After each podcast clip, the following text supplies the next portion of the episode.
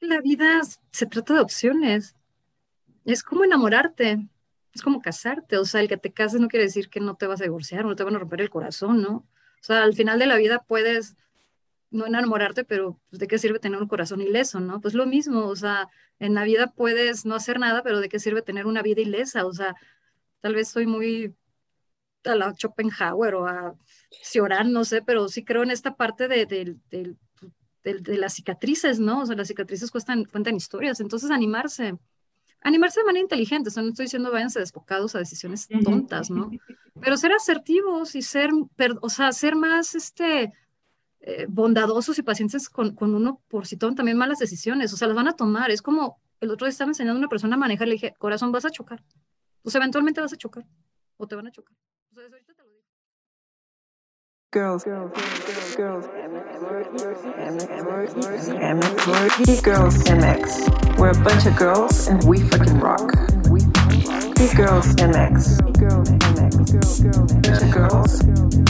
Geek Girls MX. We're a bunch of girls. Girls MX. We're a bunch of girls and we. We fucking rock. We fucking rock. Hola geeks, ¿cómo están? Bienvenidos a una semana más de Gigi Podcast un proyecto de Geek Girls MX. Geek Girls MX es una comunidad creada por mujeres que buscan hacer de su pasión un proyecto de vida. Yo soy Yani, hoy está conmigo Verónica, Verónica Madrigal, y tenemos de invitada especial a Priscila, con quien, ay, vamos a hablar de muchas cosas, largo y tendido. Así es de que agarren su cafecito, su botanita, y pues comenzamos. Bienvenidos todos. Viene bueno, viene bueno. ¿Qué onda, geeks? ¿Cómo están? Ahora que ya, ya siento que ahora sí me estoy recuperando ya ni de todas las veces que no estuve presente. creo que casi, te emparejas, creo. sí, sí. Pero bueno, Priscila Tamariz, Tamariz, Tamariz. Es bueno, reina... ya con Sputnik, yo creo, ¿no? sí. Es reina de hacer lo que se le da la gana que bien pudo ser abrir un famoso bar en Guadalajara, el legendario Pulp, viajar sola a Rusia sin entender cirílico, de ahí salió Cirilo, o gustarle el vodka, o actualmente labora, hoy actualmente labora como directora de marketing en una importante empresa estadounidense de tecnología. Estoica por convicción, pero sumamente apasionada para hacerlo. Comunicóloga, mercadóloga y una suerte de Tyron Lannister cuando exclama, yo bebo y sé cosas. Bienvenida, Priscila. Gracias, Perito. Pero yo trabajamos juntas, así que nos vimos hace 10 minutos y ahorita estamos así como, buenas noches. Claro, peinadas formales. Peinadas, ¿no? Ojalá somos tan hipócritas en el trabajo. Sin hablándose de usted y todas las cosas. ¿Qué les pasa, Buenas noches a todas. Buenas noches. Hola Priscila, bienvenida y gracias por acompañarnos en este episodio. Vámonos dejando de formalidades porque yo la verdad voy a empezar con dos preguntas así directas y casi casi porque quiero saber. La primera es, ¿por qué te identificas con Tyron Lannister y su frase de yo bebo y sé cosas? Esa es la primera. Y la segunda es, muy importante, ¿Siempre has hecho lo que te da la gana o a partir de qué momento decidiste hacer lo que te da la gana? A ver, cuéntanos. Bueno, yo empecé a ver Game of Thrones y me encantó la serie porque me fascina la estrategia digital y por ende también como parte de la estrategia política. Y, sin lugar a duda, uno de mis personajes favoritos era este Lannister, ¿no? El, chaparrín, por, y totalmente desfachatado, hacedor de lo que se le da la gana, igual que yo. Y el día que le escuché esta frase de, o sea, pero tan, tan en su papel de yo bebo y sé cosas, dije, yo también bebo y sé cosas, y bebo y follo y trabajo y hago mil cosas, pero sé muchas cosas, ¿no? Datos inútiles en su mayoría, pero entretenidos para ligarme gente en Tinder, supongo. Eh, bueno, para venir a programas a hablar aquí con ustedes, ¿no? Entonces, pues se me hizo como un buen arranque para romper el hielo, citar esa frase. Y con respecto a hacer lo que se me da la gana, estaba pensando en estos tres segundos justamente en eso. Fue un poco gracioso, ¿no? O sea, creo que llegó el momento en mi vida y muy temprana me puse a leer. No tenía muchas amiguitas ni amiguitos en la primaria. Yo soy de Ciudad de México, entonces me mudé muy chica a Guadalajara los güeritos italianos, chilanga, además de, bueno, en ese momento de, de feña más bien, este, pues no, como que no interactué mucho con la comunidad tapatía en, en, este, en la escuela, entonces me gustaba mucho leer y leer y leer, y, me acuerdo que un día, si no quiero sonar así de, de mamadores y frases así literarias, wexican, pero pues me agarré un libro de Hermann Hesse, el, Hermann Hesse, digo, El Lobo Estepario, y hablaba mucho acerca de la soledad y el camino, ¿no? Entonces, eh, creo que muy pequeña también comprendí que no hay manera de hacer feliz a todos y que por más que te esfuerzos, yo me acuerdo que quería caerle bien a los niños y las niñas les caía mal y les quería caer a las chicas y los niños se molestaban, quería jugar fútbol y que eso no era de niñas, eh, que utilizaba así dijes y todo el mundo criticándome. Entonces, en el ojo del huracán decidí un día pues, ser feliz yo, ¿no? Hay parte que, pues, yo ahorita como adulto tengo 39 años, empecé hace ya un par de años a estudiar los estoicos y hay una frase o digamos la filosofía de fondo que es, pues, no puedes controlar lo que la gente dice de ti, la opinión de las demás personas, ¿no? Está fuera de tu control, pero sí puedo controlar lo que opino de mí misma, ¿no? El otro día fui a cenar con Berito a su casa y le decía como que, o sea, tú no puedes engañar al espejo, puedes engañar a todos, pero no te puedes engañar a ti. Entonces, en el momento que empecé a hacer lo que quería, fui mucho más feliz y fui feliz porque me siento satisfecha, ¿no? Quería echarme viajes, o sea, Navio, que leyó ahorita está Vero, pues decía, sí, me fui, por ejemplo, a Rusia, ¿no? Sin entender un carajo de cirílico, sin que me guste el vodka, eh, ¿Y sola, ¿no? Totalmente sola.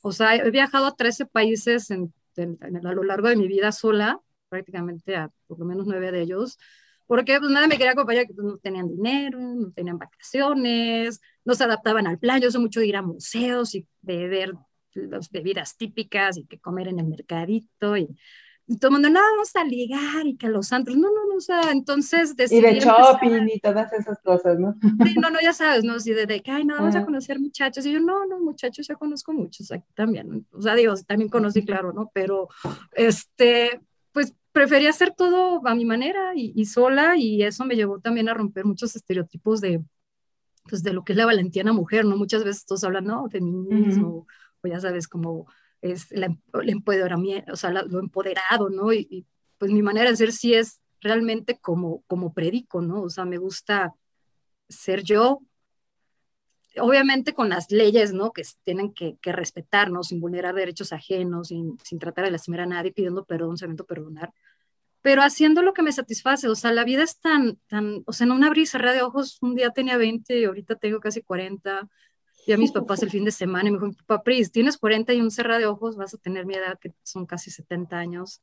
Lamentablemente ahorita con la pandemia, eh, varios amigos eh, fallecieron. Ayer falleció el papá de un muy buen amigo mío y me sentí tan mortal y tan, tan digamos, o sea, tan limitada en tantas cosas de, de, de, que todavía anexarle no hacer lo que me nace, ¿no? O sea, no querer, a veces le digo a mis amigos, ¿no? como ¿cómo voy a morir en mi ropa de fantasma, no? O sea, digo, voy a pues, tratar de arreglarme si estoy en la casa, ¿no?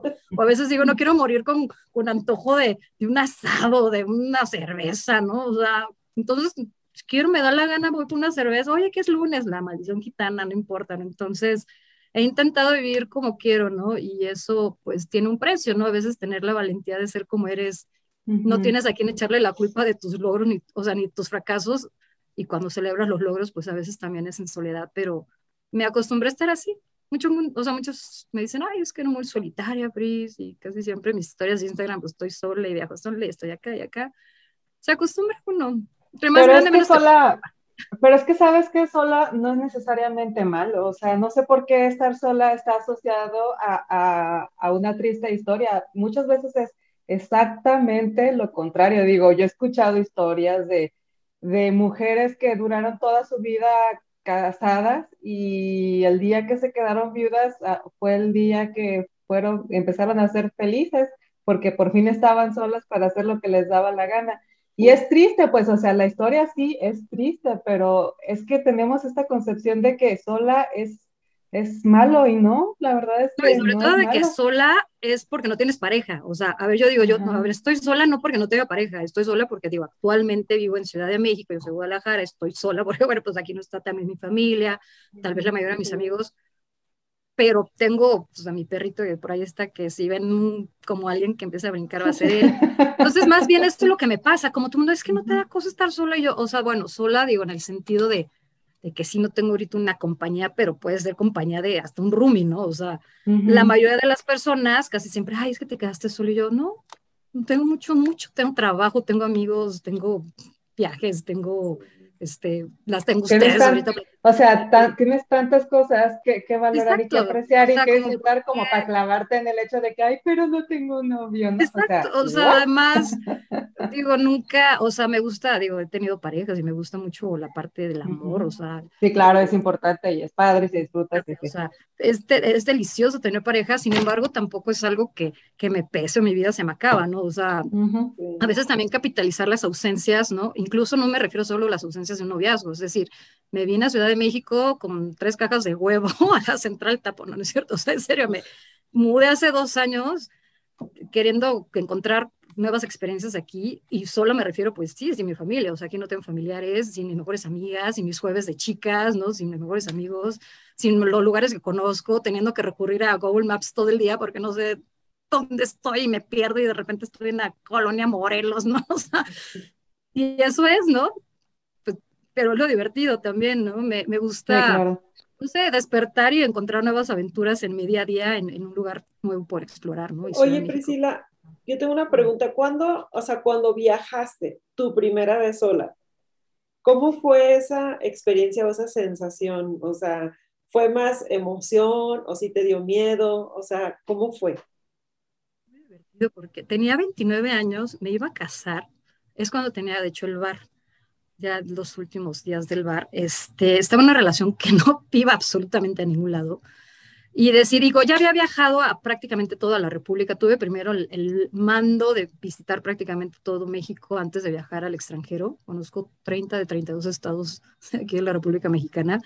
Entonces, bueno, llegó el momento y dije, vámonos, me fui a España, a Irlanda, a este, Inglaterra, me pasé hasta África, Marruecos, es otra historia. Y lo programé con tiempo, ahorré y vámonos. O sea, a mi pareja le dije, ¿sabes qué? No soy feliz, necesito aires nuevos, salir un poco de este, esta ciudad tapatía, ¿no? Y sentí mucha emoción. Y digo, claro que sientes miedo porque o sea, no sabes ni qué te van a pedir, ¿no? O sea, en España era fácil porque es el idioma, ¿no? Pero llegas a Inglaterra y, digo, entiendo en inglés, pero en ese momento bueno, tenía todavía menos que ahorita, que ya tomo in, English clases, ¿no? Este, pero fue muy, muy, muy gratificante porque además el primer día que llego a Irlanda me roban el celular. O sea, voy a un concierto de oh. una banda de punk irlandés y me roban el celular. Y ya sabes, o sea, pues antes era, ah, bueno, pongo, bueno, no, no había tanto énfasis en, en, la era digital porque fue 2014, me acuerdo.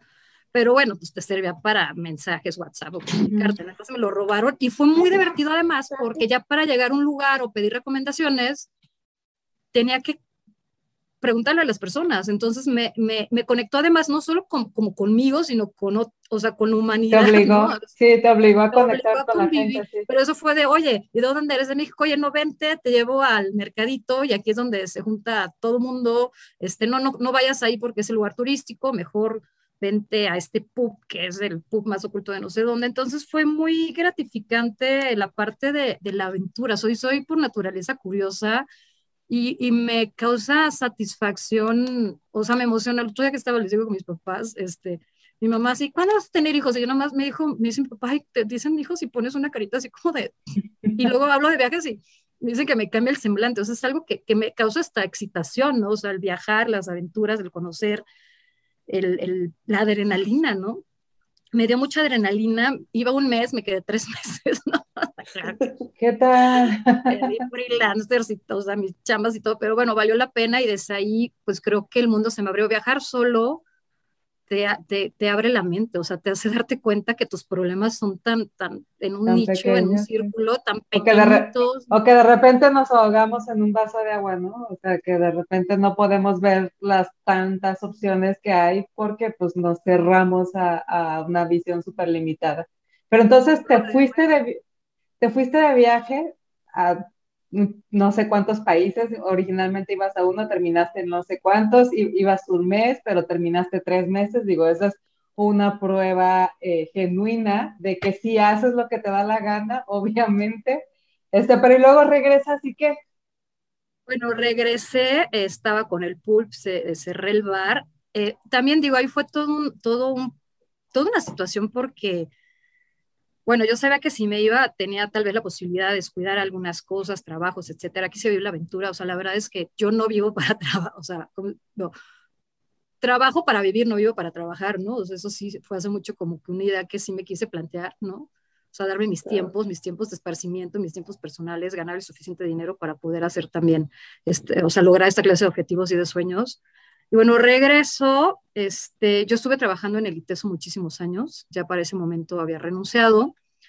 Muy difícil, ¿no? También, digo, parte de, de, este, de la renuncia a, lo seguro, ¿no? Hacia tu nómina, ya sabes, tu aguinaldo, tus vacaciones, además preciosas como de dos meses que me daban, para abrir un negocio donde mi vacaciones ni aguinaldo, y yo era la, la dadora, ¿no? De los aguinaldos justamente. Cierro el bar y empiezo a trabajar en una agencia de comunicación y agarrar muchos freelancers. O sea, siempre he freelanceado, siempre he tenido como mi trabajo normal en, en comunicación y marketing y después freelance y, y a retomar, o sea, digo, obviamente regreso ya sin pareja, ¿no? termina antes de irme, ¿no? Entonces, pues regreso ya al departamento, no tenía, pues, digo, mascotas ni nada que me extrañara, obviamente mis papás el drama de te van a matar, te vas a ir solas, y sacando así todas las, ya sabes, historias de conocidas que desaparecieron, así tipo hostal, mi papá es, ya sabes, apocalíptico, entonces iba a terminar así como en hostal según él, no pasó nada, lo único que pasa es que quedan hostales, pero con mucha gente muy guapa, este, tomando mucho. Sí, pero esa parte tampoco se la contamos a tu papá, ¿o sí? Ay, claro, mi papá sí, hay que recorrido el mundo en 80 besos, ¿no? por no decir.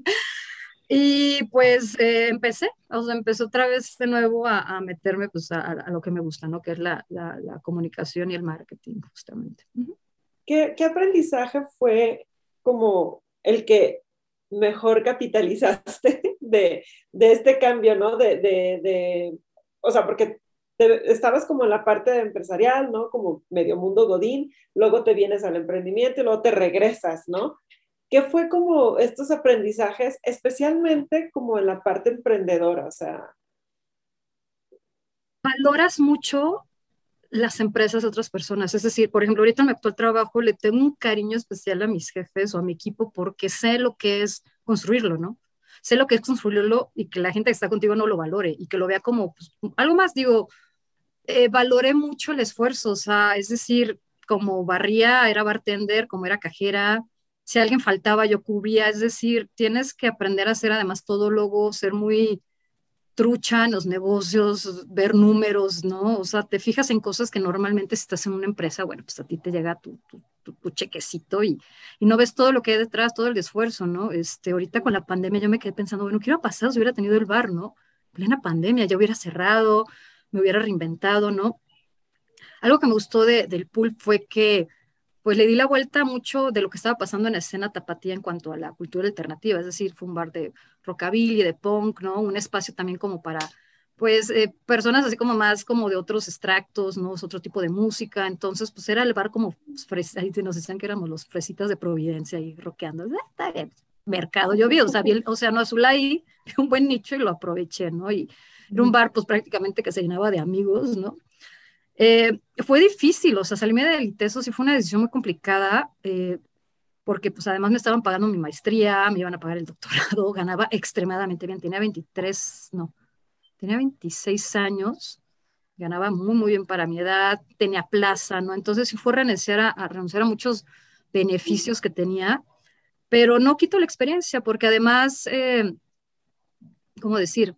Eh, si veo para atrás, pues sí, digo, no resultó tal lo del bar, digo, como a veces con los negocios pues, son exitosos o no son exitosos, pero no me arrepiento porque sí me dio mucho background de lo que significa darlo todo por lo tuyo. Entonces, cada que conozco emprendedoras, por ejemplo, Vero, ¿no? Que tiene su marca de ropa, no, bueno, de artículos eh, japoneses, o sea, me emociona y cuando me cuentan me involucro y digo, oye, no, a ver esto, el otro, o sea, te da más ojo y te da más sensibilidad porque sabes pues que es donde estás también poniendo tu corazón, o sea, lo pones en la parte de Godín, claro, pero tu empresa es tu empresa y tú, es, pues es un logro, un fracaso. Bueno, no lo veo como un fracaso como O sea, a veces se pierde y se gana, ¿no? Y ganar es perder o perder. para dar un poquito de contexto a, las geeks que nos han seguido ya varios años, si las primeras que estuvieron, que fueron el primer Meetup, si se acuerdan por ahí, al, nuestra primera reunión presencial después del Meetup fue uno de intercambiar tarjetas y fue justamente en el pulp y ahí estaba Priscila en ese tiempo. Y es más, si todavía se acuerdan, creo que en el Raúl Anguiano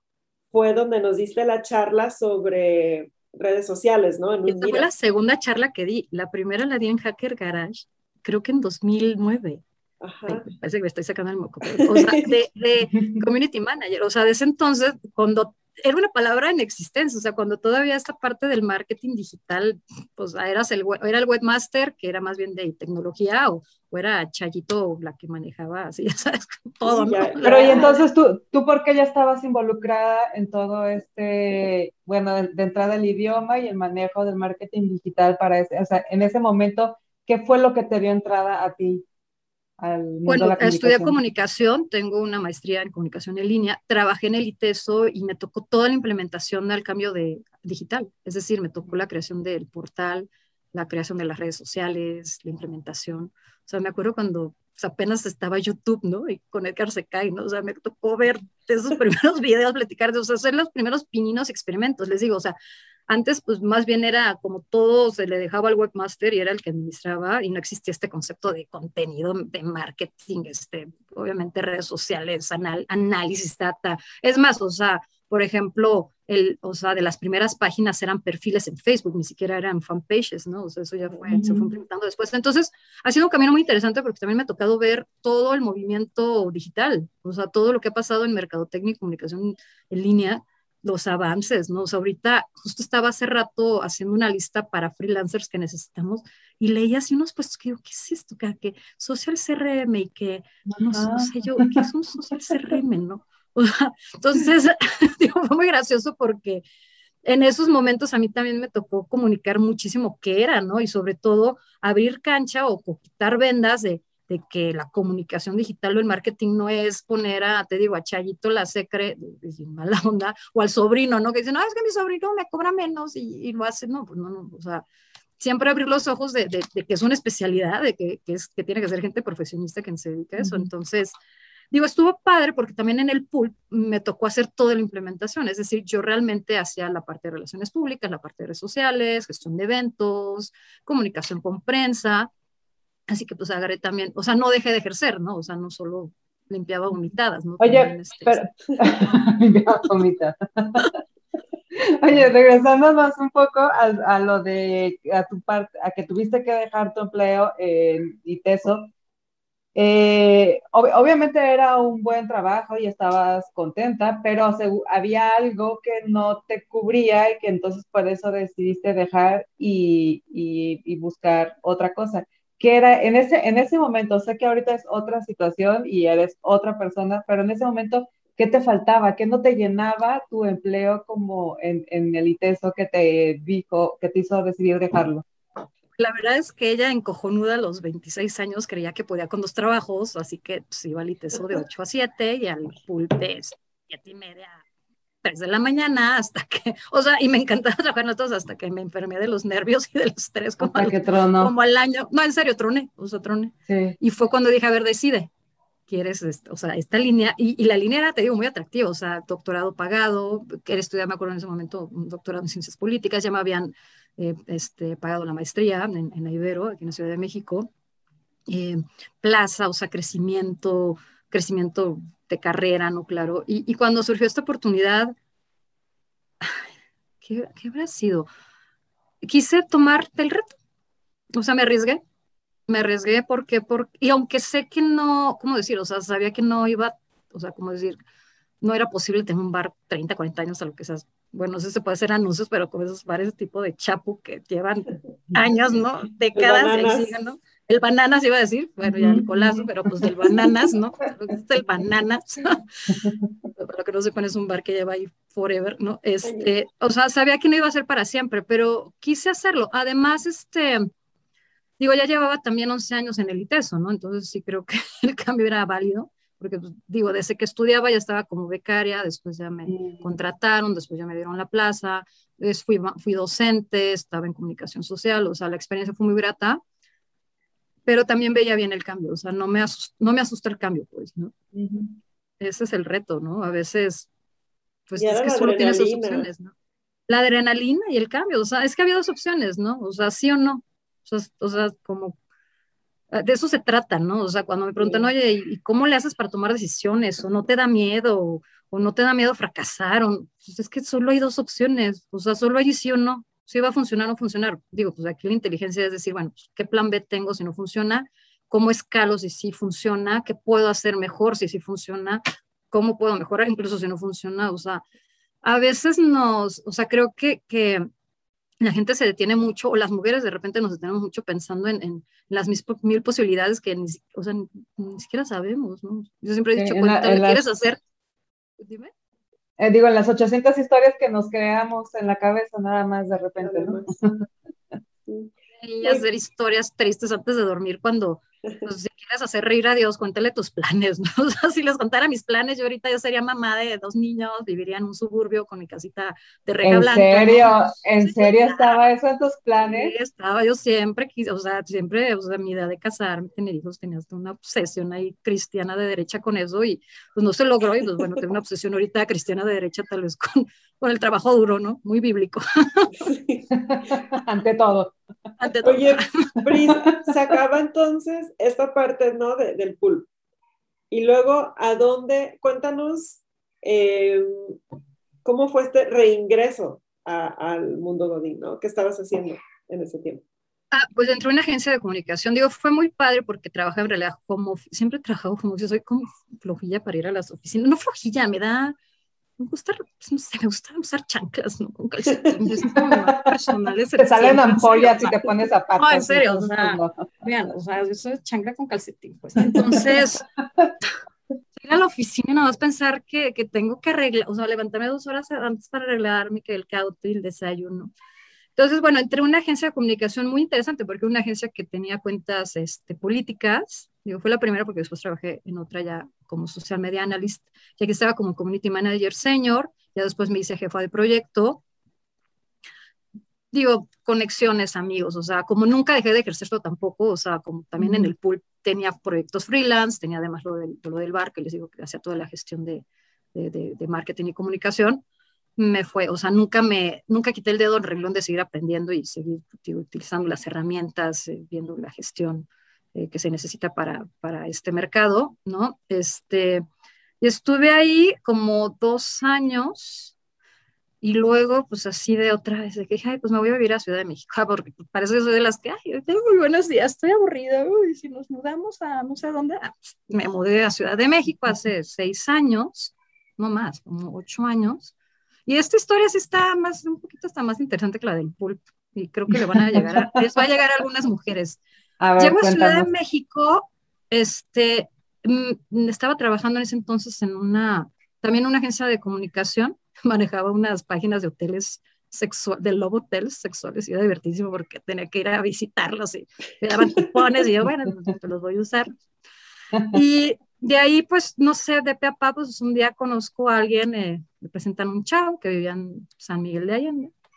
Para, yo metí currículums porque ya me quería salir de esta agencia y me hablaron de Tabisco, que es así como una de las agencias a nivel mundial más importantes, ahí luego la googlean, o sea, es, es realmente la que ha partido agua, parte aguas totalmente en toda la industria de la comunicación y de cómo se hacen las, digamos, pues, toda esta parte de ajá. O sea, ¿cómo se hace la comunicación en mercadotecnia en el mundo?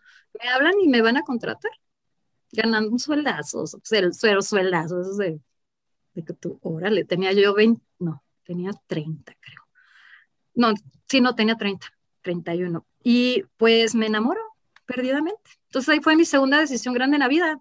O sea, la primera fue codino, emprendedora, y la segunda fue súper ejecutiva de la mejor agencia de comunicación o enamorada. Y pues, señoras y señores, lo dejé todo. Como lo dijo por el Atlas, lo dejé todo por este hombre. Me voy a vivir a, San Miguel de Allende, o sea, que en San Miguel de Allende hay gringos, cactus y, o sea, y ya, corre caminos, ¿no? No, eh, pero dice que está bonito, ¿no? Era para estar un fin de semana, para vivir ahí, esto, es como tajíjico, está bonito para tres días, ¿no? Te lo acabas. Y me fui a trabajar, pues además esta, esta persona tenía un bar, pues fui la gerente de su bar, o sea, otra vez el rollo de los bares. O sea, a ver, a ver, o sea, te ofrecen el, la mega chamba y, y, te enamoras, entonces dices, ¿me voy a San Miguel o me quedo en la mega chamba? Ah, porque por, de repente pensé que, que, él estaba relacionado con ese trabajo y te había sido, y te iba a decir, ¿cómo ellos están en San Miguel de Allende? No, no, no, o sea, yo iba a trabajar aquí en la Ciudad de México y me enamoro y le digo al trabajo, gracias, este, me voy a San Miguel de Allende a, a pincharme con... a vivir mi romance. A vivir mi romance. Eh, digo, fue un lindo romance y todo, de dos años, muy fugaz. Pero sí fue, o sea, mm, o sea, es que ahorita ya como que hago el, el, el, ya sabes, el match, digo, qué chistoso, o sea, fue una segunda decisión muy fuerte, ¿no? Y ¿saben qué? No me arrepiento. Sí. ¿Por qué? Porque ahorita tengo, puedo decir que tengo el trabajo de mi vida, o sea, el trabajo de tu vida puede ser cualquier trabajo que sea de tu vida en tu momento, o sea, en ese momento era ese, y en ese momento quise vivir esa experiencia, o sea, nunca me había enamorado, quería intentarlo, quería ver si salía algo a futuro, casarme, etcétera. O sea, sí lo tenía planeado, pues eran tenía 30, 30 años, no era buena edad además, y que me voy, y que no funciona. Y a los 34, no, 32, bueno, pues, pues termino con esta persona, digo, de San Miguel nos fuimos a Querétaro a vivir, ahí ya entré otra vez otra agencia de comunicación, yo siempre he sido así de agencias de comunicación, me gusta la adrenalina y la mala vida, me imagino. Friega, ¿no? Y, igual, o sea, ya sabes que, pues, como cuando cerró el pool, pues, a maletitas y a ser resiliente y regresémonos, me regresé a Guadalajara con mi vida en una, en mi carro, o sea, mi mudanza y mi vida en un auto, ¿no? Otra vez con mis cajitas de huevo a Guadalajara y empezar de nuevo. Y gracias a Dios, digo, ya cuando, o sea, cuando estuvo la ruptura, mandé currículum y como la verdad sí tengo buen, o sea, tengo buen currículum porque trabajo de más, estoy, o sea, consejo ahí, tip, pro bono, desde que estén en la universidad hagan trabajos gratis, o sea, servicio social, o sea, capitalicen todo lo que puedan del conocimiento y experiencia, porque si ya cuando sales tienes como que, digo, que hacerle en tu currículum un poco más. Entonces siempre tuve buen curry, ¿no? Y luego, luego me contrataron, o sea, a, los dos días estaba trabajando en una agencia. Llegaste acá a Guadalajara y ya estabas en una agencia. ¿Haciendo qué? Sea, media analista, estaba en monitoreo de medios y análisis. Y bueno, fue una gran experiencia, es una empresa donde estuve cuatro años. Ya de ahí me pasé al área de marketing. Pero igual, o sea, ya sabes, o sea, la primera semana entre que, la lágrima y el teclado, y ya sabes que te hablaban y, o sea, fue una experiencia muy difícil la ruptura y, ni siquiera me pude dar, no sé, ni una semana porque, pues claro, no, o sea, a mí no me pagan la renta, ni el carro, ni la comida. Así que pues mi duelo fue de un día, un día para el duelo, un día para encontrar departamento y ya trabajar.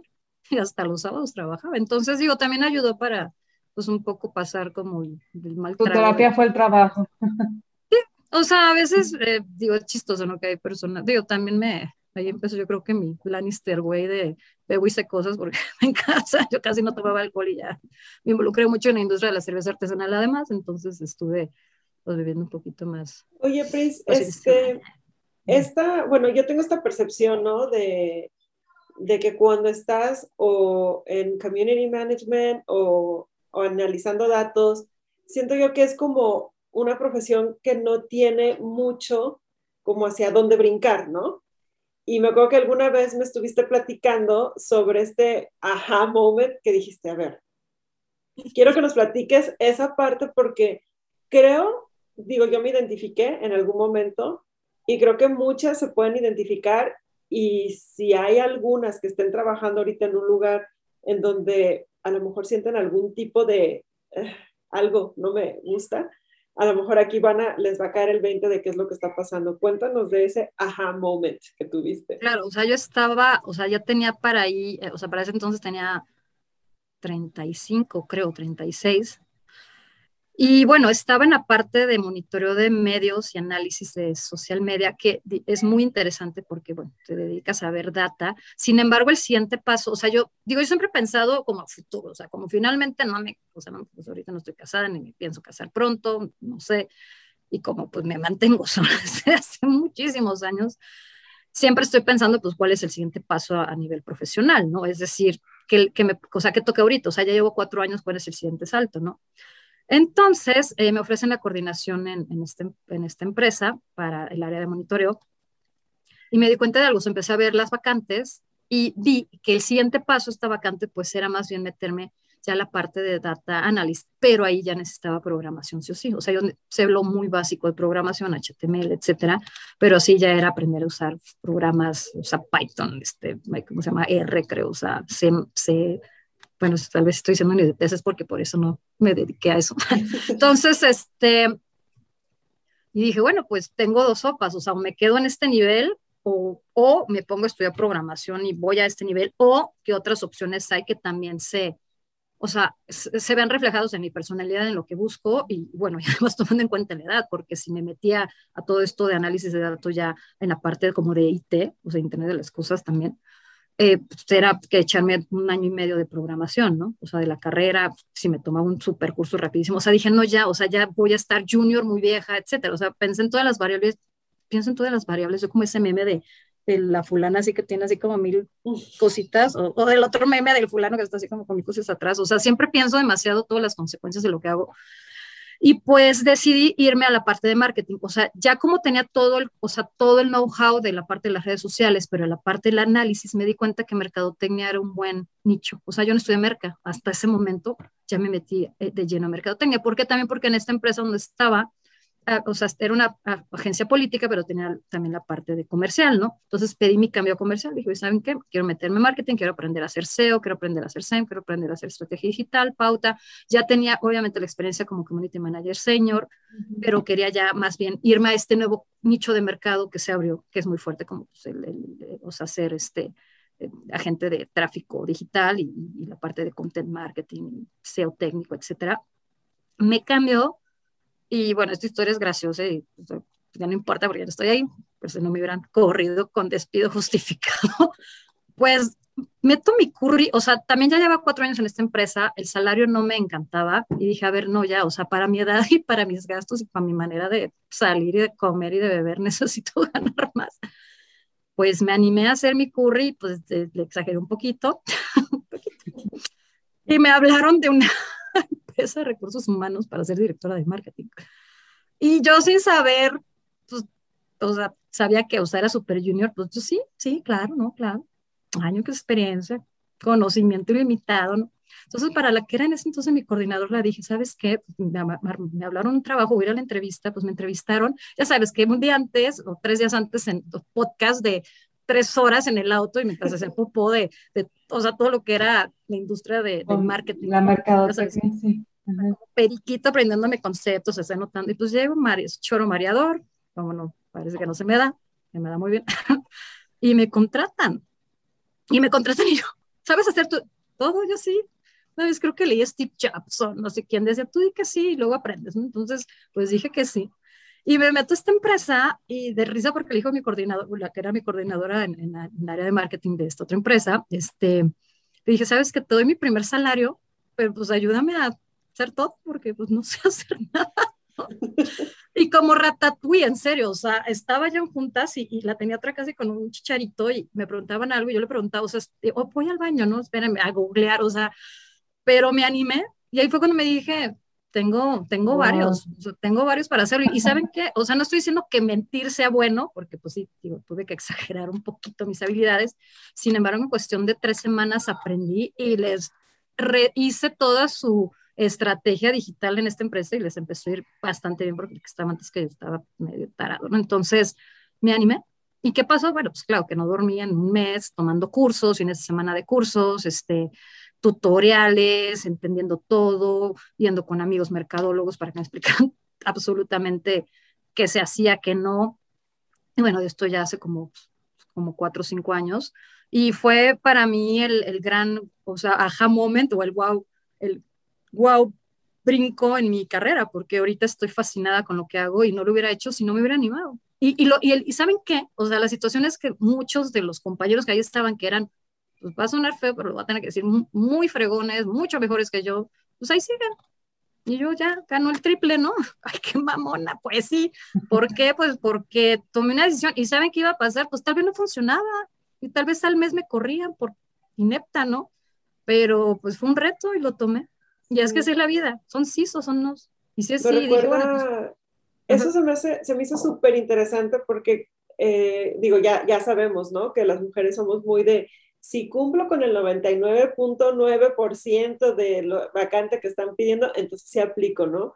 Y a veces como que hay que entender que nunca vamos a estar al 100% preparadas para nada. O sea, vas a tener un porcentaje, te avientas y, y el siguiente, que esta es la parte importante que no debemos olvidar, es seguir aprendiendo.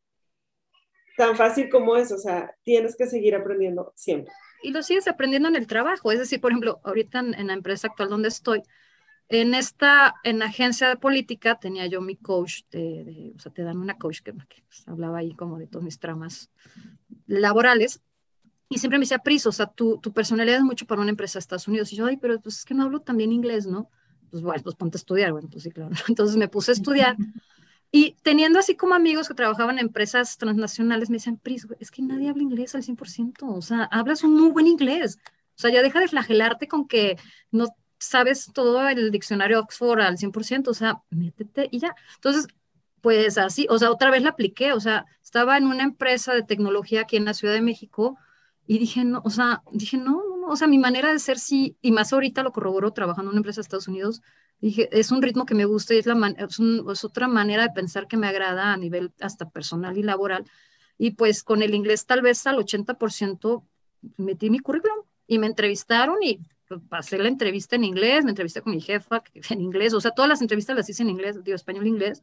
Y sí, digo, por ejemplo, los primeros semanas pues era de prisa, o sea, tienes que ponerte al tirísimo con, con el inglés, ¿no?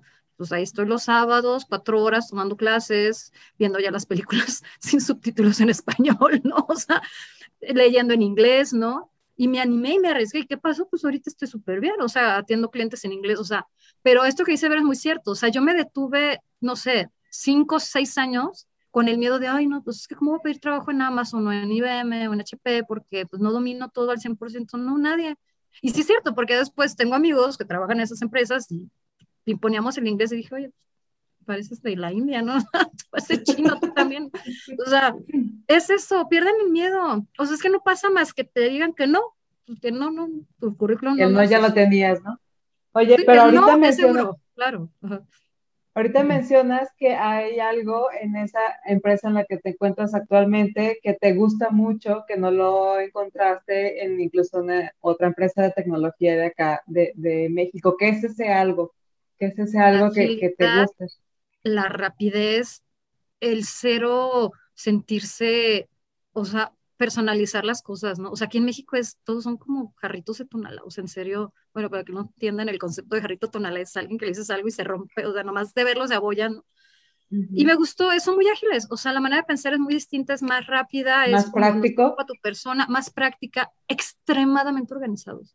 O sea, te ponen tus horarios, te dicen estos son los deadlines, o sea, son muy, o sea, apelan mucho a, la parte del project management, ¿no? Entonces, eso sentí la diferencia porque yo vivo a mil por hora, ¿no? O sea, esta adrenalina de la que soy adicta, pues hace que, que si los proyectos se tardan, me aburro, o sea, llega un punto en que, no, es que hay que esperar, o las juntitis, ¿no? O sea, juntas de todo, o explicar, o que si ya fulanita se sintió que porque le dijiste, yo que vengo de agencia de comunicación donde, o sea, haces algo mal y te dicen, eres un idiota, o sea, no tenemos a veces como filtro tan, tan, tan a la mexicana de, de endulzar todo, ya sabes, como, o sea, como email de, de, de burócrata de, hola, buenas tardes, licenciado, con la disculpa esta mañana de lunes, con el feliz inicio de semana, o sea, que eso, oye, o sea, y eso fue algo que vi en empresas, bueno, pues desde mi primera experiencia, y me gustó y me siento como pez en el agua. Digo, además es como oficio eterno, porque pues, la empresa está en Los Ángeles, este, y la parte humana, o sea, también como que los beneficios, o sea, yo no sabía, o sea, prestaciones que ni sabía que existían, ni conocía esos nombres, ¿no?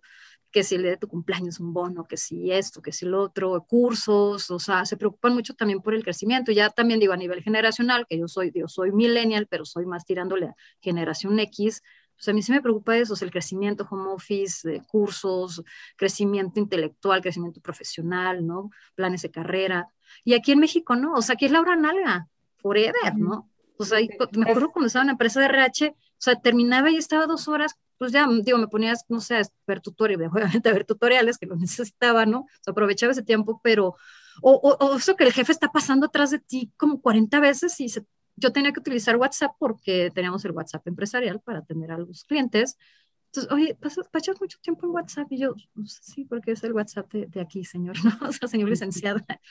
Y ya sabes, vístete como ejecutiva, nos atacó. Entonces, mis compañeras o sea, la charla a la hora de la comida era la preocupación de que el licenciado Pérez ya les vio el conjuntito tres veces esta semana, ¿no? Que si las uñas o que, ay, es que mi pestaña. Y pues no, mi preocupación ahorita es, oye, a ver, ¿cómo puedo hacer más eficiente mi área de trabajo? ¿Cómo puedo ser mejor líder? ¿Cómo esto, como el otro? ¿No? Y eso es algo también, o sea, mi jefe y yo chateamos en pijama, ¿no? Todos los días las videollamadas con todos mis compañeros son en pijama. Y me gusta. Y eso, digo, yo no lo había visto jamás en una empresa en México. Se preocupan por otras cosas tú que estás entonces también muy involucrada en lo de RH, este, ¿crees que hay también, porque tú eres un perfil que encajó perfectamente para este ritmo laboral, pero, pero eso quiere decir entonces que también habrá quien no pueda con este ritmo? O sea, si hay un perfil específico para, para poder seguir este ritmo, ¿consideras? Sí, no, y, pero como los hay en todos, hay perfiles que funcionan bien, por ejemplo, pasivos, callados, que dicen que sea todo, que es el perfecto godín, ya sabes, de sí, jefe, me quedo horas extra, me pongo la camisa, porque, o sea, los hay, ¿no?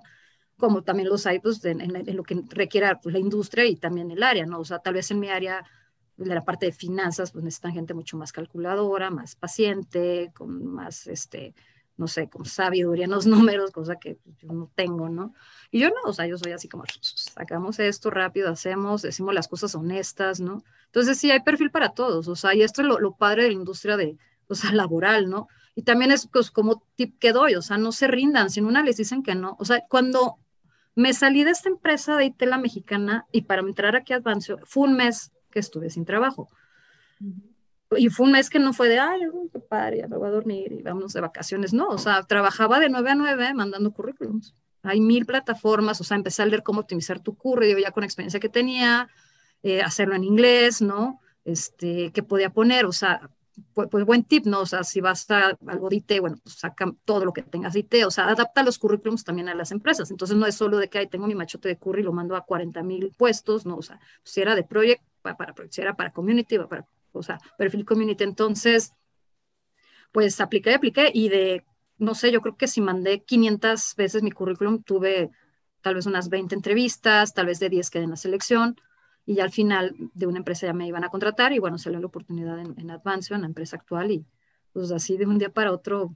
pues a uno les dice, saben que pues sí es, sí es la oportunidad que siempre estuve buscando, ¿no? Es el paso que siempre estuve buscando y, pero imagínate si me hubiera quedado como y me dijeron que no, ¿no? Oye, pero ¿qué, ¿Qué fue eso que te hizo decidir por Advances? Ya tenías otras opciones, o sea que... Era de Estados Unidos. Ok, era la empresa las prestaciones. Sí, no, las prestaciones son, o sea, no es que me enferme mucho, pero ya sabes que seguro estos médicos menores, mayores. llega, hay un momento en el que uno empieza a valorar. sí, o sea, ya va a ser, ya va a ser 40, ya estoy así de entrar a la curva de los 40, o sea, ya me va a empezar a dar achaque la menopausia, o sea, entonces, pues sí, sí me parece, ¿no? O sea, ese sí fue. Pero te digo, o sea, lo, padre de todo esto fue que pues, me dijeron 20 mil veces no, y a veces no por idioteces como los tatuajes, a veces no porque pues, era mujer, ¿no? A veces no porque no tenía, o sea, no tenía que el doctorado, a veces no por, o sea, hay mil razones, pero no me quedé quieta. ¿Por qué? Porque hay, o sea, hay muchas vacantes, ¿no? O sea, creo que aquí lo importante es, o sea, encajar donde creas que eres bueno, ¿no? O lo que quieras hacer, o sea, en dónde te ves, cómo quieres crecer. Y si te dicen que no, pues va a haber mil ¿no? Ese es un tema también súper interesante, los tatuajes, ¿no? Porque quienes estén escuchando el podcast, digo, se pueden pasar a YouTube y pues es que, ¿como cuántos tatuajes tendrás, Priscila? Ay, no te escuchaste. 70, o sea, digo, más bien ya ahorita no siquiera es cuántos tatuajes, sino qué áreas no, del cuerpo no tengo tatuadas. o sea, estoy prácticamente 70% del cuerpo tatuado, 75. Y eso es súper interesante porque también ahí hay como una súper, pues como miedo a eso, ¿no? Aplicar a lo mejor algunos, algunos trabajos precisamente por el tatu. Y digo, si tú finalmente aplicaste a tantos y tuviste, o sea, ¿realmente crees que el tuvo que ver en algunas...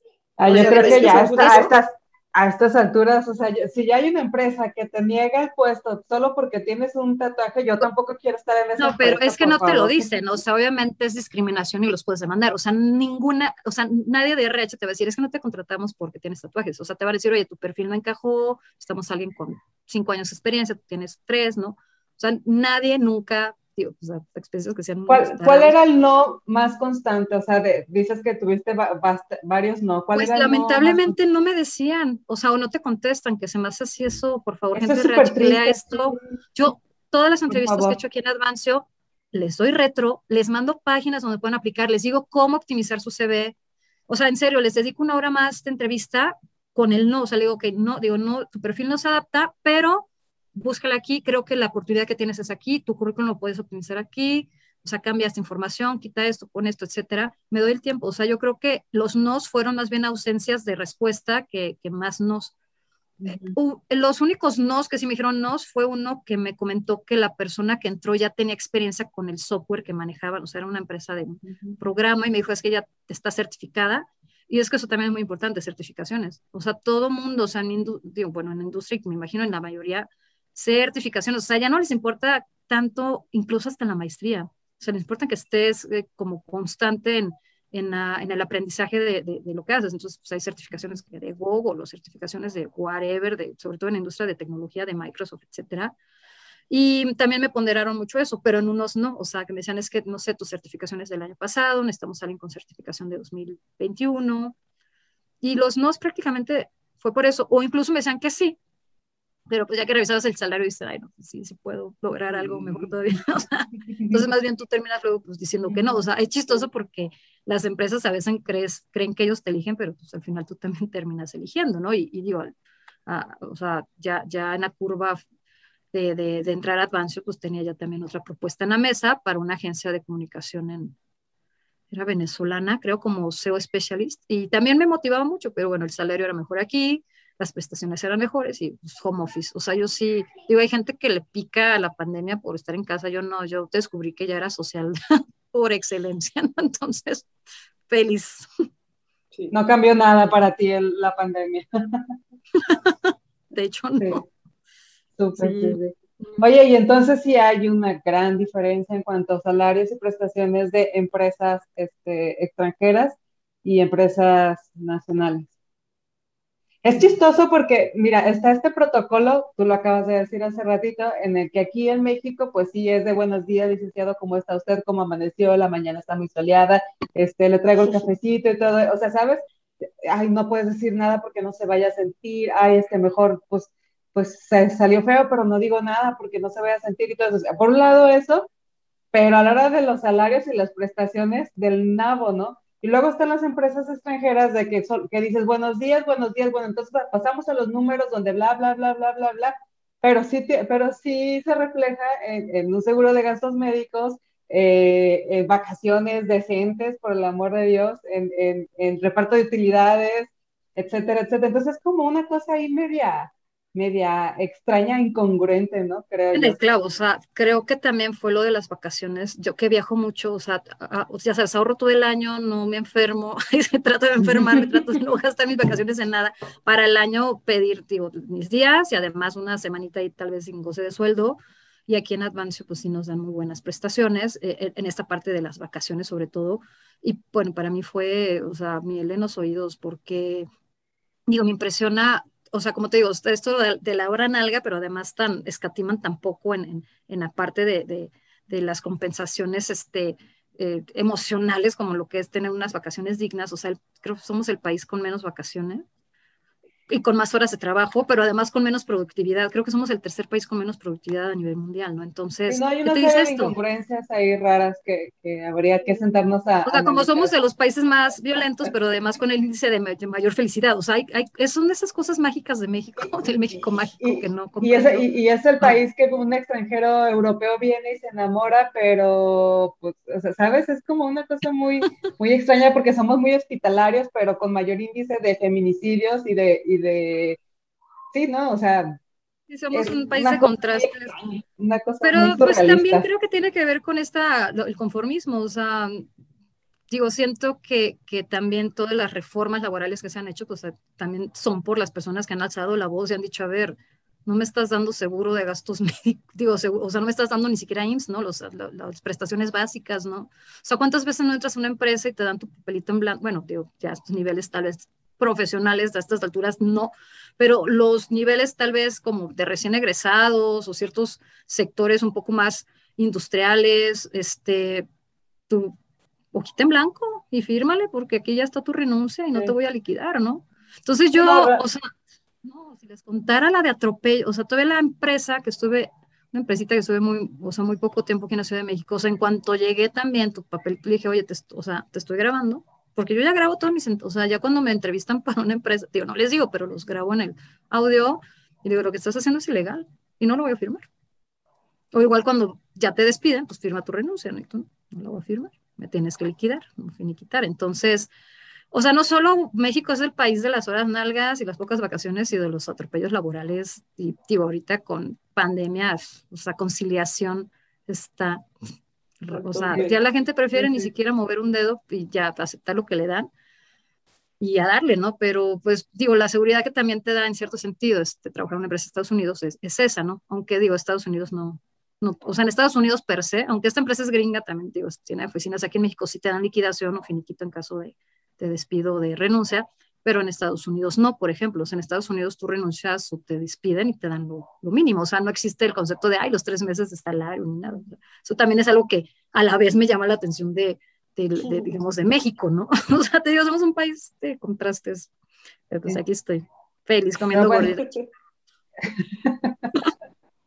y es que también hay un chorro de factores que este, tienen influencia en todo esto porque el sistema tampoco favorece mucho a los, a los medianos y pequeños empresarios. O sea, realmente sí, por otro lado también este, el empresario pues tiene que hacerse de sus mañas, muchas veces, otras veces es de gratis, pero pero sí hay bastantes cosas que también le complican un poco el, este, el camino, ¿no? Para, y bueno, es una cadenita que es, y una bola de nieve más bien, que se va creciendo. Yo que tuve el bar, imagínate.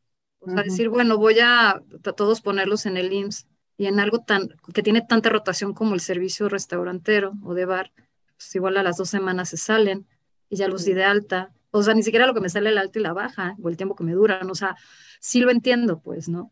Sí hay muchas, o sea, sí hay muchas cláusulas que no convienen al empresario, que no, o sea, las pymes son la industria como destinada a, siempre estar en ese punto, o sea, los monopolios es lo que se favorece siempre en México, ¿no? O sea, simplemente al momento, ay, ya nos vamos a poner polacos, pero pues sí, o sea, al momento de, de, las condonaciones de los impuestos, dices, oye, pues ¿por qué no me lo perdonaste a mí, no? Pero pues ahí están todas las grandes empresas con millones de pesos perdonados, ¿no? No, y repavimentan una calle que ni se circula. Ah, y ya claro, no, pues es, que, es, que, puse pastito, ¿no? Ahí en, el camellón de López Mateos, ¿no? Ah, órale. pues yo también sé jardinería, corazón, y no me perdonaste mi, mi CR mensual, Sí, sí, creo, creo que igual a lo mejor con todo este mundo startup y dentro de específicamente la tecnología, yo tengo la esperanza que todos estos emprendedores jóvenes y que ya son empresarios y eh, que cambien precisamente esa cultura dentro del trabajo aquí en México. O sea, sí, sí creo como en esta juventud, en esta, nueva generación y estos nuevos business people, ¿no? Que vienen a, implementar como cosas distintas, porque digo, alguna vez he platicado con algunos y sí les noto como otro, pues otro feeling, ¿no? No como, pues no, definitivamente no son las empresas que pusieron los baby boomers, ¿no? Que ahí sí era, ajá, muy, no sé, muy, pues, Parte con la idea de la jubilación, ¿no? Con la promesa de la jubilación, cosa que ya la generación Z no tiene, ¿no? y también, como tú dices, las startups tienen que estar pensando en estas nuevas generaciones, o sea, cuáles son las compensaciones no salariales que necesitan, ¿no? O sea, esta nueva generación es toda la, ya sabes, como agenda verde, ¿no? O sea, mi vida personal versus laboral, ¿no? El crecimiento que tengo como persona más que como profesional. Y digo, eso que es algo que a mí como líder me, o sea, tengo un equipo muy, o sea, de, todo rango de edad, o sea, está Vero y tengo a la par una niña de 22 años, ¿no? Entonces, escucharlas es, digo, y aparte veo los Instagram de una y de otra y digo, wow, o sea, qué manera tan diferente de, de verlo todo, o sea, qué le preocupa a una y qué le preocupa a la otra, y ahora bien, pues haz un esquema de trabajo que a todos nos resulte. Y eso es un reto que necesitan tener actualmente las empresas, o sea, comprender que, o sea, sobre todo las empresas que intergeneracionales, o sea, por ejemplo, donde trabajamos hay baby boomers, hay generación Z, hay generación X, este, estamos los millennials, ¿no? Entonces, eh, parte también a veces del fracaso, la rotación, la fuga de talento, pues tiene que ver con que quieren cortar a todos de la misma tijera, ¿no? Entonces, eh, como hay personas que dicen, no, pues es que a mí no me gusta el home office, como hay personas que dicen, es que yo quiero home office, bueno, pues adaptar planes de trabajo, y eso es algo que sí hace mucho las empresas pues, a nivel internacional. O sea, si lo veo, digo, a mí que me encanta leer de RH y de temas también, digo, afines, es cómo estás rehaciendo, ¿no? La industria, cómo estás haciendo la industria en, época de pandemia, ¿no? O sea, mucha gente decidió renunciar, prefiero hacer freelance, ¿no? Porque, pues, o sea, a la mayoría ni siquiera declaran impuestos o, o, la empresa donde estás te quita ya la parte de los honorarios, ¿no? O sea, de los honorarios de, de asociados, etcétera. Entonces, pues cómo se reinventó todo, ¿no? Y Vero tiene toda la razón, o sea, las industrias en México y las pymes tienen que aprender a hacerlo diferente, porque los viejos métodos, digo, lo padre es que también la mayoría de las startups ya están siendo operadas también por gente joven, o sea, gente de 45 menos, ¿no? Entonces, eh, a mí ya me da gusto, ¿no? Ver que, por ejemplo, muchas amigas reclutadoras, o sea, ya también tienen tatuajes. Tengo una amiga que adoro que, que está rapada, ¿no? Y así entrevista gente, creo que está en Astra, o sea, entonces ya, o sea, también gracias a Dios ese rollo de, o de puestos para X, ¿no? O sea, que toda la industria de IT tiene que ser de hombres, ¿no? Y toda la industria de recursos humanos tiene que ser mujeres, ¿no? Que toda la mercadotecnia tiene que ser chavitos tatuados raros, ¿no? O que sea, también esos clichés, esos como manera de, querer ver como debería, deber ser, ¿no? Pues también todo se está borrando, eso también es algo que, que he visto mucho, mucho cambio y lo cual es favorable, ¿no? Hablando de, clichés, este, ¿has, sentido en algún momento que, por alguna razón tengas que validar o justificar tu punto de vista como, como líder solo por, por, ser mujer o por algún tipo de discriminación? Mi equipo no, pero sí en ambientes más de política y de IT, sí, o sea, es una industria muy masculina. Entonces ya sabes que dices algo y dices, ah, no, pero como Pris quiso decir, no, no, a ver, no necesito que me traduzcas mi, español, o el mansplaining, no sé cómo le dicen en inglés, mansplaining, ¿no? O sea, esa, esa, esa situación. Sí es muy incómodo, o sea, sí me ha pasado, em, eh, sobre todo cuando son adultos, muy adultos, o sea, cuando estoy en grupos ya de personas, no sé, de cincuentones, o sea, baby boomers, por ejemplo, hombres, y yo, eh, sí, o sea, sí me he tenido veces que callar. O sea, el otro día me preguntaron justo en el trabajo de cuál ha sido, ¿cuál fue la pregunta? Algo como, ¿qué es algo de lo que te arrepientas, ¿no? A nivel laboral. Y dije eso, o sea, me arrepiento de no haber alzado la voz, alzarlo aunque tiemble, aunque me dé miedo, aunque, aunque me equivoque incluso, ¿no?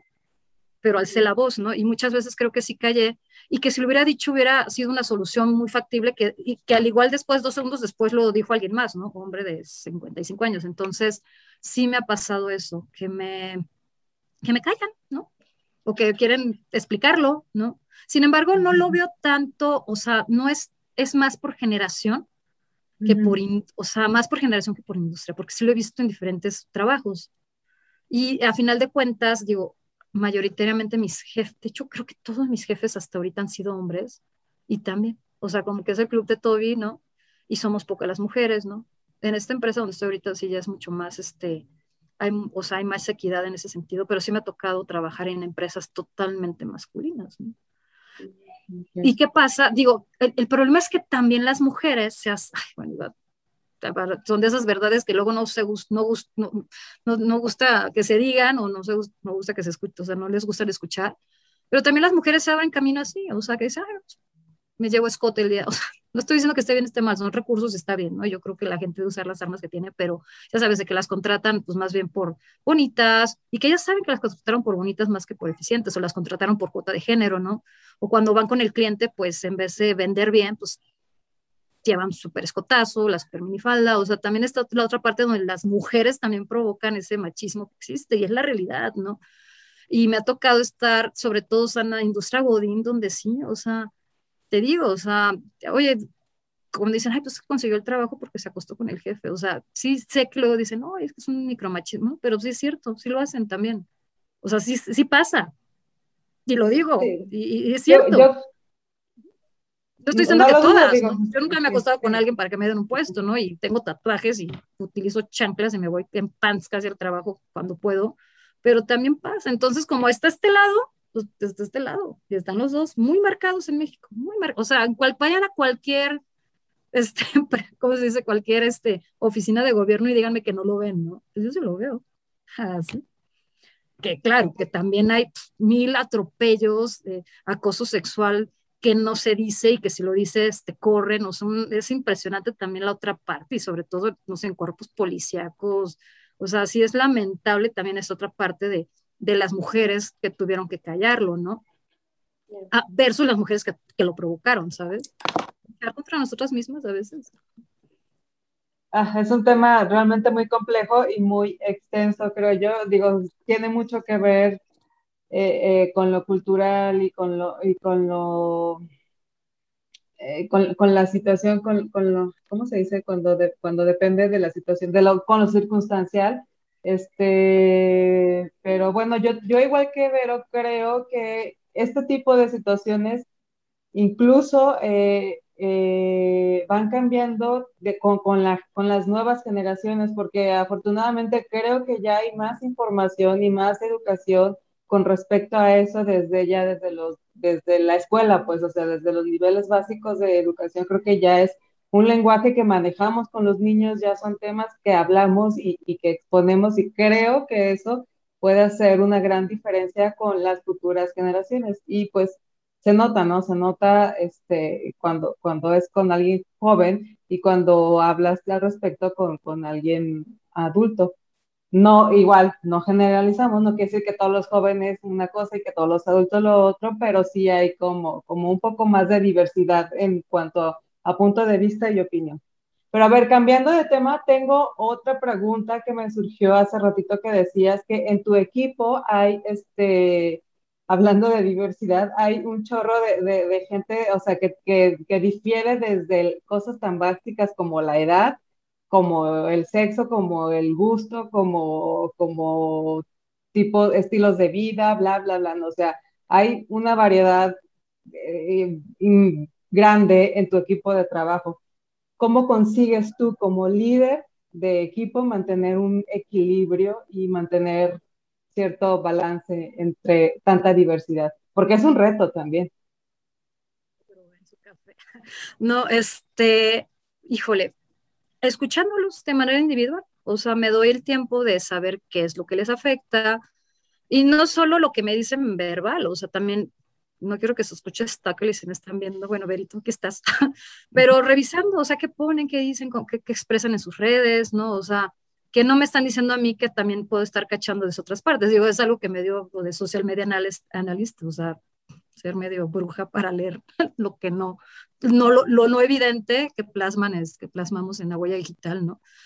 Y tener mis acercamientos el uno a uno que le decimos aquí en esta, en, en esta, en, esta, en, esta empresa, este, bueno, pues, ¿qué, ¿qué, te pasa? O sea, ¿qué es lo que te molesta? ¿Qué es lo que te incomoda? Y escuchar y hacer consensos. O sea, no tomo decisiones unilaterales. O sea, es decir, a ver, oigan, mañana es esta junta, tal vez se junta, o sea, tal vez pasa esto, ¿qué onda les parece? Si no digo, somos un equipo también pequeño, somos un equipo de siete personas, este, eh, y adaptar, o sea, por ejemplo, por ejemplo, con Vero, ¿no? Que por nuestra edad, o sea, nos estresa más, por ejemplo, la parte de, del tiempo, ¿no? O sea, Vero es mamá, ¿no?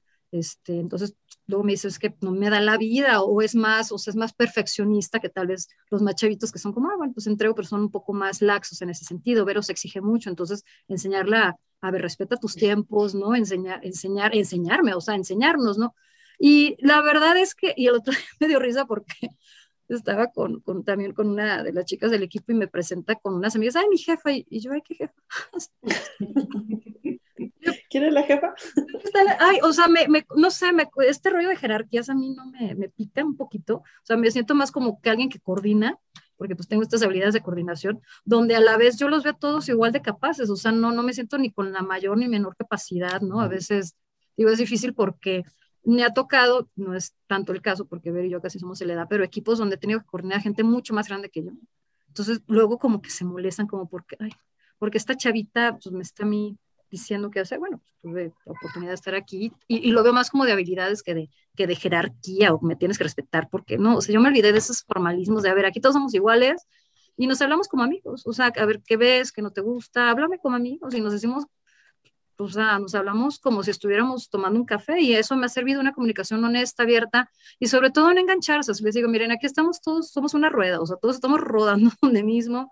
Si tú te despalagas, pues, se rompe la rueda y nos desbalagas, o sea, rompes este como armonía que tenemos todos y la comunicación, comunicación asertiva y reconocer algo que a mí me, algo que a mí me falló muchísimo en el pool fue reconocerle a la gente sus logros, es decir, yo tenía la idea de que pues, te estoy pagando, no tengo por qué aplaudirte por tu trabajo, ¿no? O sea, pues no me estás haciendo. Es lo menos que puedes. O sea, pues es lo que tienes que hacer, ¿no? Ah. Y ya cuando llegaron a renunciar me decían, Pris, es que me sentía mal de que no me reconocías, que, hice esto bien y solo cuando hacía las cosas mal. Y eso a mí fue algo que me marcó muchísimo y como jefa siempre intento, aunque sean cosas, digo, pequeñas, tal vez para ellos o para la empresa, oye, felicidades, oye, muy bien, digo, y también cuando toca dar la retro, pues hacerlo en positivo, o sea, pensamiento positivo, es decir, oye, pues te doy esta retro, esta es la proactividad, o sea, en cuanto a, nivel proactivo, pues es la manera en que lo puedes hacer mejor, vamos mejorando en esto, y también, o sea, cuando yo hago las cosas mal, soy la primera que levanto la mano de, oigan, pues la caí aquí, perdón, pero pues, sorry, pues hay que, entonces ahorita hacerlo, o, o cuando Vero me dice, oye, creo que esto no estuvo bien, hay que mejor hacerlo diferente, o sea, no me siento. Mi jefa a mí también me da unas retros muy interesantes y eso me gusta porque me lo, o sea, lo hace desde la voz del amor y cuando digo amor, pues también es amor por su negocio, es decir, de qué le serviría a mi jefa o de qué me serviría a mí como jefa tener eh, personas, o sea, no productivas, ¿no? Personas infelices, ¿no? Un empleado infeliz es un empleado que te renuncia, un empleado infeliz es un empleado que no te va a rendir. No rinde al 100%. Exacto, y ni siquiera lo hablo de un nivel así como capitalista, o sea, lo digo en un nivel como humano, de que yo quiero que estén contentos y si, por ejemplo, un día, oye, Pri, me siento mal y no quiero trabajar, tómate el rato, vete a descansar, ¿ya? O sea, en la chamba pues siempre va a haber. Es que sabes que creo, que son conceptos básicos, digo, lo, desde que desde que eres mamá a lo mejor o desde que, no sé, o sea, eso lo sabes, las personas es como parten de necesidad por ser un ser humano, quieres pertenecer a algo y necesitas reconocimiento, o sea, incluso cuando estás educando a un, a un niño, o sea, te lo dicen todas las psicólogas, te lo dicen las maestras, a los niños se les reconoce la parte, la parte positiva, porque luego sí pasa que siempre reconocemos la parte negativa, porque si llegas tarde, sí te lo hace notar, si, te, si cometiste un error, así sea de dedos, sí te lo hace notar, si lo que sea de manera negativa, sí lo reconocen, sí lo resaltan, pero la parte positiva es, es raro que, que, que, lo reconozca. Que lo reconozcan. y aparte, o sea, ¿cómo vas a saber o cómo van a saber qué están haciendo bien si no se los digo, no?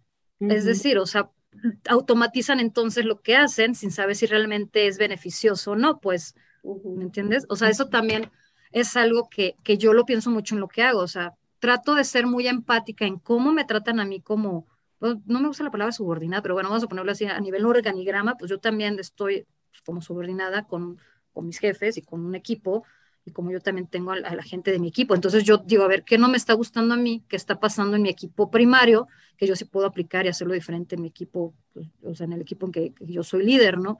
¿Qué me sirve? ¿Qué no me sirve? Y ser empática. O sea, por ejemplo, yo cuando entré a esta empresa había uno, uno de los chicos que trabajaba el sábado. O sea, yo renuncié a la empresa de política porque trabajaba los sábados. no hay nada que te rompa más el corazón y el alma y la existencia, y perdón quien lo diga, pero quien trabaja el sábado, sálganse ya de ahí. No te puedes trabajar de viernes, o sea, de, lunes a sábado, o sea, no, no es lógico. Y, y solo salir sábado en la tarde y domingo tener vida, no, no, no. No. Entonces, en cuanto entré y un chico trabajaba el sábado, le dije, así, pero yo así como le decía a ver el otro día, así como, como pato que va al prostíbulo de yo te voy a sacar de trabajar de aquí, no yo te voy a sacar, te voy a sacar de trabajar los sábados y fue lo primero que peleé, porque dije, a ver, ¿cómo, cómo puedo estar en un equipo sabiendo que esto es algo que a mí como empleada me pateaba el alma, ¿no? Entonces trato de ser justa, o sea, creo que es eso, o sea, los trato como quiero que me traten, pero eso es un concepto de humanidad básica, pues, ¿no? Trato como quiero que me traten, entonces eso me ha servido. Eh, o sea, digo, a ver, a mí qué me hace sentir bien, qué me hace sentir mal, ¿no? Eso lo trato de aplicar y, y saber escuchar. O sea, a mí me dan mucha retro también y le agradezco porque te digo, sé que lo hacen desde el cariño y desde el beneficio del, de, del equipo y de la empresa, pues. Es, que, es que la retro es eso, o sea, resaltar ambas partes, o sea, decir, oye, podemos, tenemos esta área de oportunidad y tenemos esta área que está, que va muy bien, que sigue más por acá, o sea, es más hasta, no sé, un post que subes en, redes sociales, hay estadísticas que, que, quieres ver porque quieres saber qué tipo de comunicación sí está funcionando, ¿no? Entonces, tratar de replicarle para seguir haciendo, seguir más por ese camino y cuál no está funcionando. De las empresas o sea, estadounidenses versus mexicanos, o sea, aquí en México el jefe, ya sabes, es esa figura intransigente, así de intocable, ¿no? O sea, es también, es algo que a mí se me ha pasado mucho, o sea, mis jefes, ya tal vez no mi jefe directo, pero ya en, tal vez en un nivel gerencial, o sea, decirle, oye, te equivocaste, oye, estoy viendo esto, uy, no, pues ya te evidenció, ¿no? Ya, el meme este de ya nos, ya nos exhibiste, ¿no? O sea, también eso es otra situación, pues, ¿no? Que, que que no hay apertura al diálogo y eso es algo muy mexicano. O sea, es como, pero ya viene desde la, desde la educación, desde la educación en escuela. O sea, ¿cómo le dijiste al profe que estaba una, una vez en el ITESO, tenía un profesor de literatura y yo siempre he tenido excelente ortografía, o sea, soy así, pero obsesiva, yo creo que es mi lado geek, aunque ahorita creo que iban por ahí algo de eso, este, y lo corregí le dije, oye, profe, pues no, está mal escrito esto, y una, o sea, me volteó a ver, ¿cómo corriges al profe? O sea, ¿cómo te tú no, o sea, pero así como tú estás mal y está bien, y el profesor no lo aceptó hasta que así, en serio, fui al diccionario o no sé qué, y le, le demostré ya, pero nunca fue por exhibirlo, fue como, profesor, digo, lo escribió mal y ya, o sea, no pasa nada, nos equivocamos todos, qué bonito, malo que seamos perfectos, o sea, creo que lo hermoso de la vida son los errores, ¿no? Bueno, yo me, o sea, digo, ya les conté que dejé el trabajo intesiano pagado por mi empresa, por un bar donde limpiaba pipis, ¿no? Y luego dejé la empresa de mi vida por un noviazgo que no funcionó, pues, pero qué bonitos errores, los viví y aprendí, ¿no? Entonces, pues pues esta parte tan mexicana de no aceptar cuando lo haces mal, ay, es otra cosa que es muy diferente.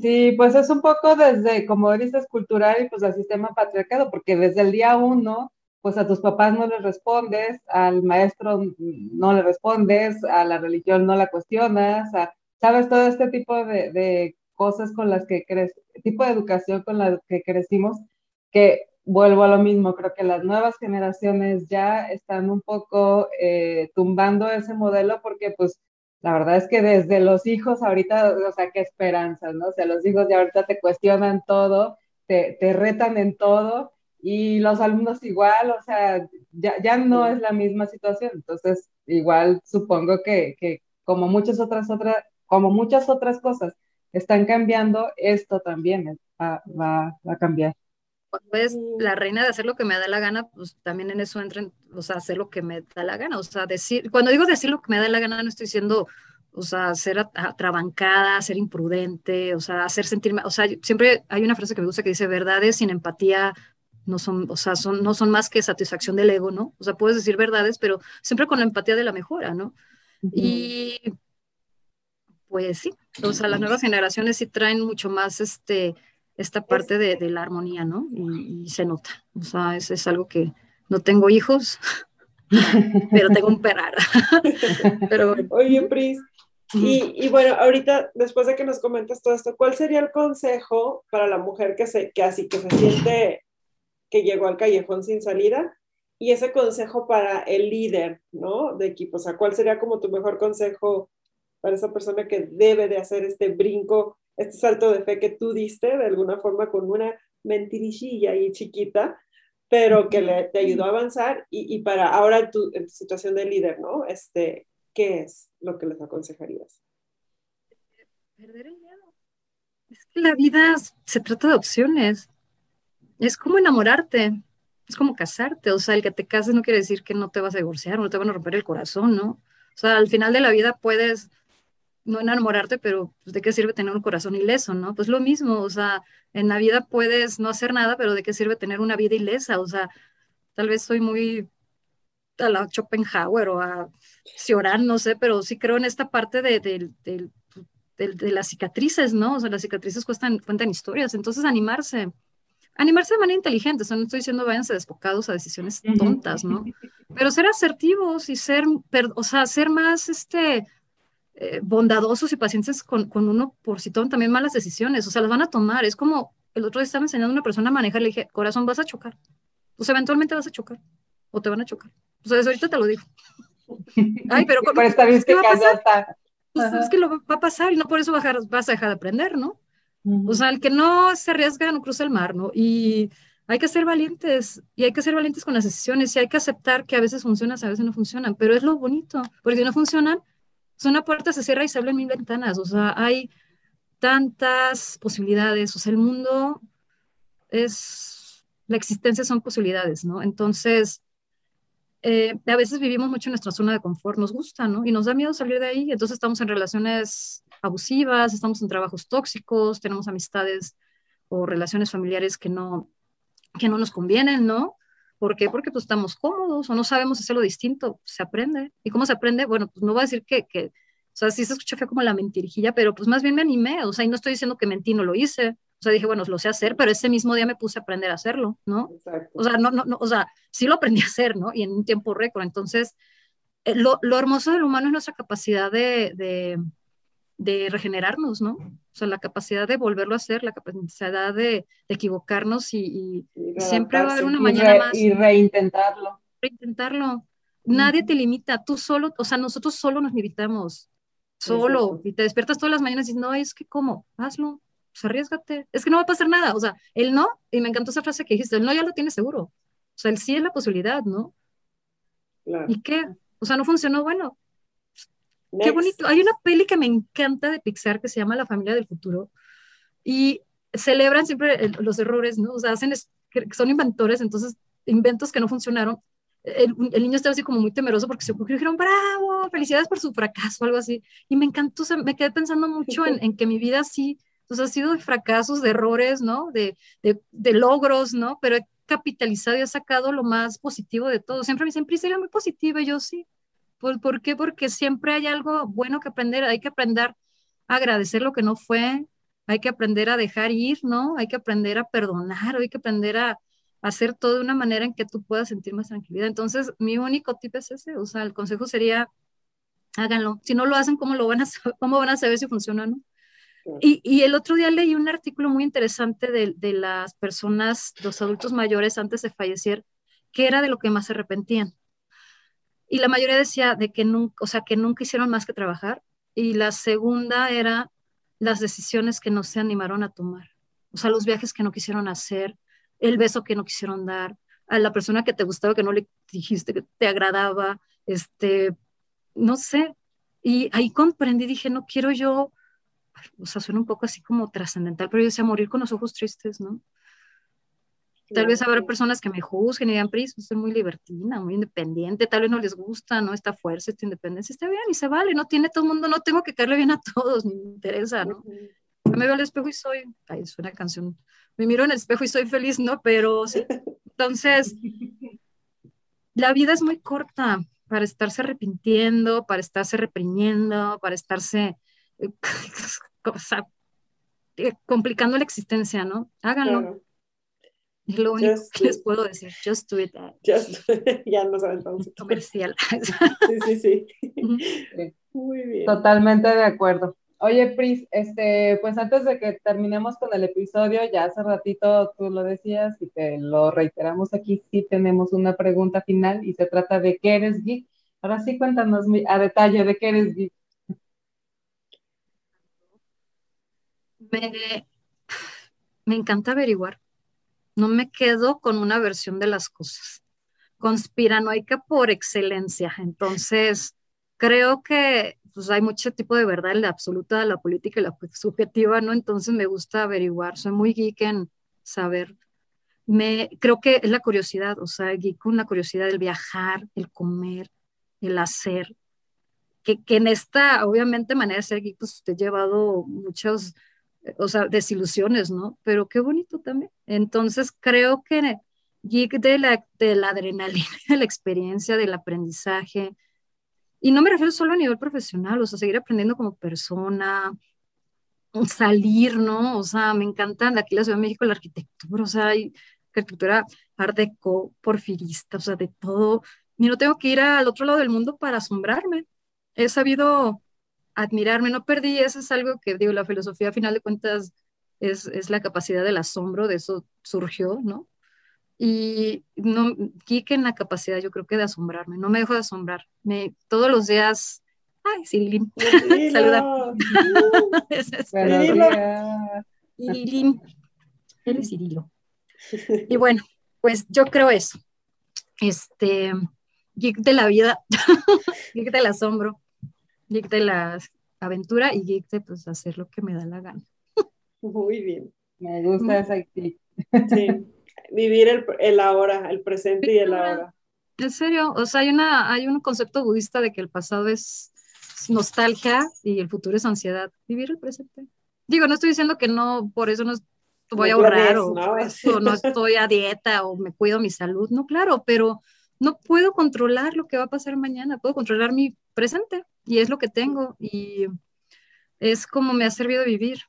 O sea, mis papás, mi mamá es tan arrebatada, o sea, según ella se está muriendo hace 20 años de, ay, es que si me muero mañana y pues no he muerto y sigue, ¿no? Y mi papá es, no, o sea, se detuvo, detuvo su vida pensando en todas las posibilidades de las cosas que podían pasar si salían mal. Entonces, bueno, saqué lo mejor de los dos, ¿no? Ser prudente, pero también ser aventurera, ¿no?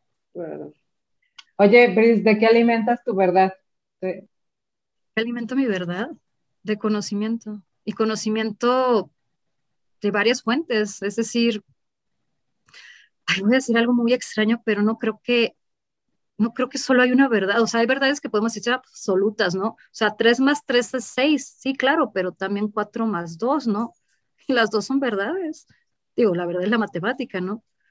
Entonces, eh, no quedarnos con una versión de las cosas. Creo que soy mercadólogo comunicóloga por eso mismo, por la curiosidad que me dio ver qué hay más allá, ¿no? Descubrir los datos, digo, los datos también son maneras, este, a veces muy este, contundentes de decirte algo, ¿no? Entonces, de estadísticas, ¿no? Como buena mercadóloga, más allá del feeling, pues me baso en las estadísticas, ¿no? Que a veces son lamentables, ¿no? Y que a veces dices, oh, yo me esperaba algo más, pero pues la data me está diciendo otra cosa. Entonces, de conocimiento, podría decirlo así. Muy bien. Y bueno, este, pues ya para cerrar, quien quiera seguirte, puedes este, compartir con nosotras tus redes sociales. En Instagram estoy como arroba tgpriscila, con ese C. Y la verdad es que solo soy Instagram, el Facebook es para mis frases motivacionales. Ah. No, en Instagram me pueden seguir por ahí, este, y, bueno, pues ahí es donde saco mis historias, que todo el mundo se ríe de mis días a días, de que sí dicen que soy graciosa, entonces creo que sí tengo un chispazo de, bueno, pues Cirilo se está haciendo pipí, pues, pues porque no los aquí la puerta cerrada, así que creo que esto es ya la, la, manera en que la naturaleza me dice, ya te pasaste de tu hora y cachito de entrevista. bueno, pues entonces, debido a las necesidades eh, básicas de Cirilo, vamos a tener que terminar este episodio. No, no es cierto, ya, de hecho ya estábamos en el cierre. Este, y pues nada, agradecerles a, las dos por acompañarnos en este episodio. Muchas gracias, la plática de verdad estuvo muy agradable. Eh, aprendimos mucho, este, estoy totalmente de acuerdo contigo, las verdades, no, no, hay una sola verdad absoluta, creo que es bastante enriquecedor darse cuenta la, la, la variedad y la cantidad de posibilidades que hay y de opciones para una sola cosa y que lo mejor de todo es que tenemos la posibilidad de elegir la que mejor nos plazca de todas ellas. Bueno, pues muchas gracias chicas, gracias a todos los que se quedaron hasta el final del episodio. Recuerden darle like y compartir, seguirnos en nuestras redes sociales. Entonces estamos como Kitos MX. Nos encuentran también en YouTube si quieren ver el episodio y si solo lo quieren escuchar, estamos en Spotify. Y pues nada, muchas gracias. Nos vemos el Gracias, próximo Pris. miércoles. Gracias por Gracias, la charla. chicas. Bye. Bye. Girls.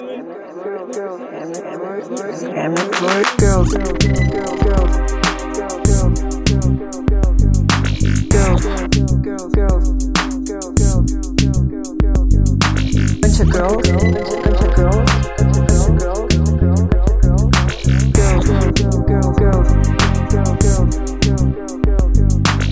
girls MX. Girls, girls, girls, girls, We're a bunch of girls, girls MX. Girls, girls, girls, MX. We're a bunch of girls, E-Girls MX. We're a bunch of girls, and we fucking rock.